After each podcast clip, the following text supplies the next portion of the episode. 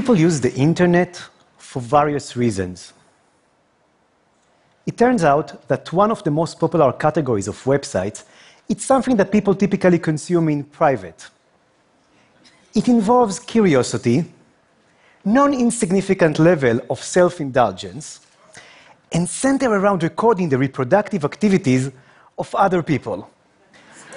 of course, I'm talking about genealogy, the study of family history. When it comes to detailing family history, in every family, we have this person that is obsessed with genealogy. Let's call him Uncle Bernie. Uncle Bernie is exactly the last person you want to sit next to in Thanksgiving dinner because he will bore you to death with peculiar details about some ancient relatives. But as you know, there is scientific side for everything.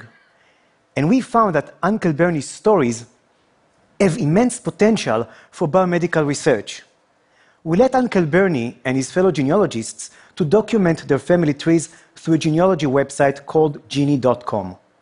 When users upload their trees to the website, it scans the relatives, and if it finds matches to existing trees, it merges the existing and the new tree together. The result is that large family trees are created beyond the individual level of each genealogist.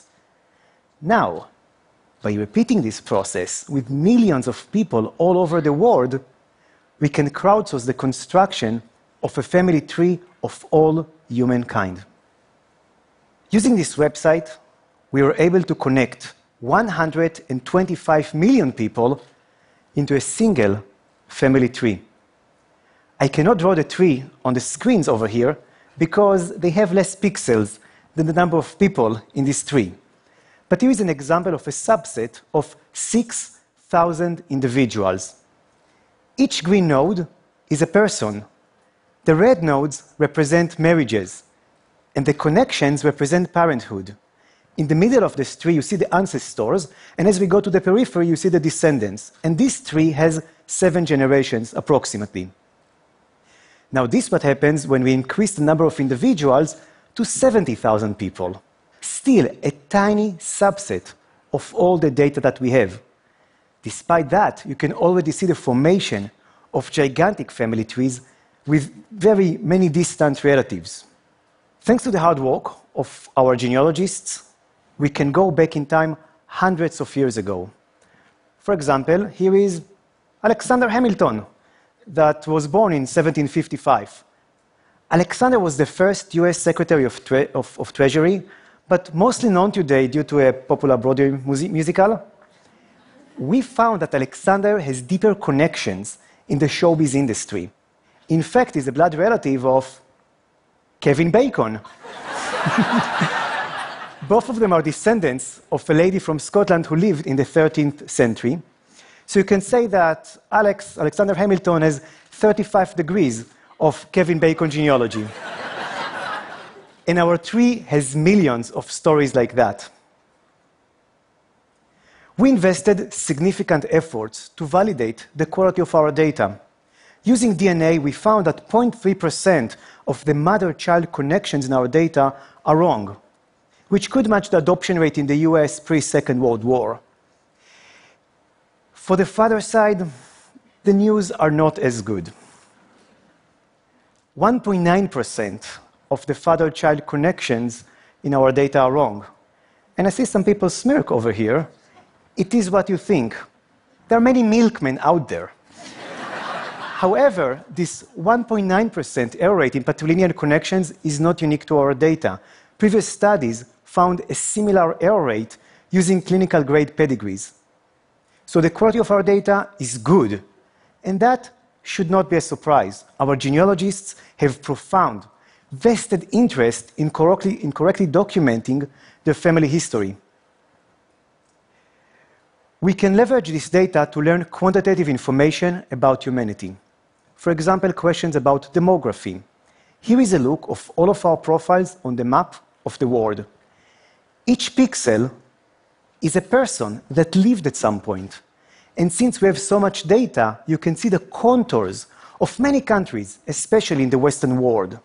In this clip, we stratified the map that I showed you based on the year of birth of individuals, from 1400 to 1900, and we compared it to known migration events. The clip is going to show you that the deepest lineages in our data go all the way back to the UK, where they had better record keeping. And then they spread along the routes of Western colonialism. Let's watch this.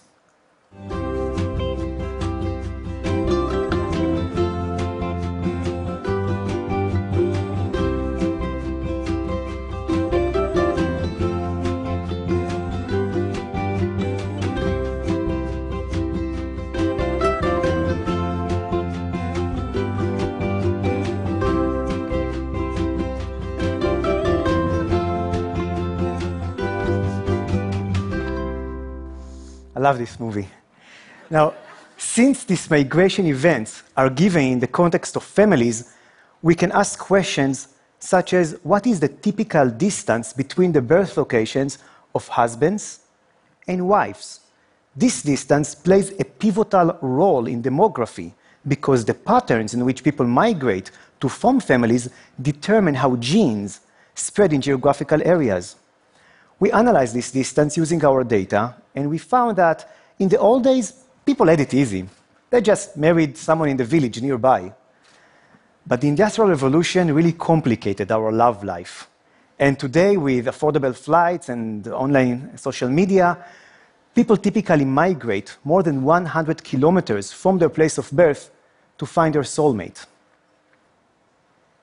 So now you might ask okay, but who does the hard work of migrating from places to places to form families. Are these the males or the females? We used our data to address this question, and at least in the last 300 years, we found that the ladies do the hard work of migrating from places to places to form families. Now, these results are statistically significant, so you can take it as a scientific fact that males are lazy. We can move from questions about demography and ask questions about human health. For example, we can ask to what extent genetic variations account for differences in lifespan between individuals. Previous studies analyzed the correlation of longevity between twins to address this question. They estimated that the genetic variations account for about a quarter of the differences in lifespan between individuals. But twins can be correlated due to so many reasons, including various environmental effects or shared household. Large family trees give us the opportunity to analyze both close relatives, such as twins, all the way to distant relatives, even fourth cousins.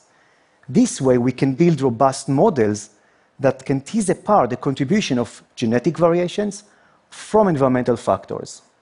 We conducted this analysis using our data, and we found that genetic variations explain only 15% of the differences in lifespan between individuals. That is five years on average. So genes matter less than what we thought before to lifespan. And I find it as great news because it means that our actions can matter more. Smoking, for example, determines 10 years of our life expectancy, twice as much than what genetics determines. We can even have more surprising findings as we move from family trees and we let our genealogists to document and crowdsource DNA information. And the results can be amazing. It might be hard to imagine, but Uncle Bernie and his friends can create DNA forensic capabilities that even exceed what the FBI currently has. When you place the DNA on a large family tree, you effectively create a beacon that illuminates the hundreds of distant relatives that are all connected to the person that originated the DNA. By placing multiple beacons on a large family tree, you can now triangulate the DNA of an unknown person the same way that a GPS system uses multiple satellites to find the location. The prime example of the power of this technique is capturing the Golden State Killer, one of the most notorious criminals in the history of the US. The FBI has been searching for this person for over 40 years. They had his DNA, but he never showed up in any police database. About a year ago, the FBI consulted a genetic genealogist, and she suggested that they will submit his DNA to a genealogy service that can locate distant relatives. They did that and they found a third cousin of the Golden State Killer. They built a large family tree, scanned the different branches of the tree until they found a profile that exactly matched what they knew about the Golden State Killer. They obtained DNA from this person and found a perfect match to the DNA they had in hand. They arrested him and brought him to justice after all these years. Since then, genetic genealogists have started working with local US law enforcement agencies to use this technique in order to capture criminals. And only in the past six months, they were able to solve over 20 cold cases with this technique.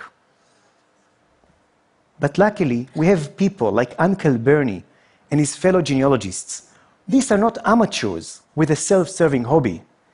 These are citizen scientists with a deep passion to tell us who we are, and they know that the past can hold the key to the future. Thank you very much.